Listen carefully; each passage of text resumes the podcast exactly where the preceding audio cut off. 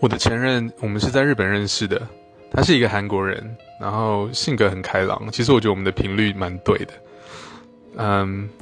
有很多美好的回忆。我们一开始是讲英文，因为我一开始去，一开始我的日文太烂，但我们后来大致上就变成类似一半英文一半日文这样子。嗯，他也会一点中文，因为他之前住在上海一段时间，但是我基本上不太会跟他讲中文。嗯。但是后来分手的原因就是因为我回台湾，然后他很喜欢日本，而且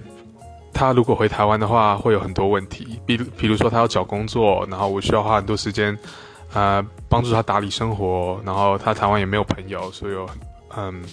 会有很多很多的问题。但我回台湾的话，就是工作上面会是一个很大的转变，那我没有办法好照顾他，所以就只好分手了，哭哭。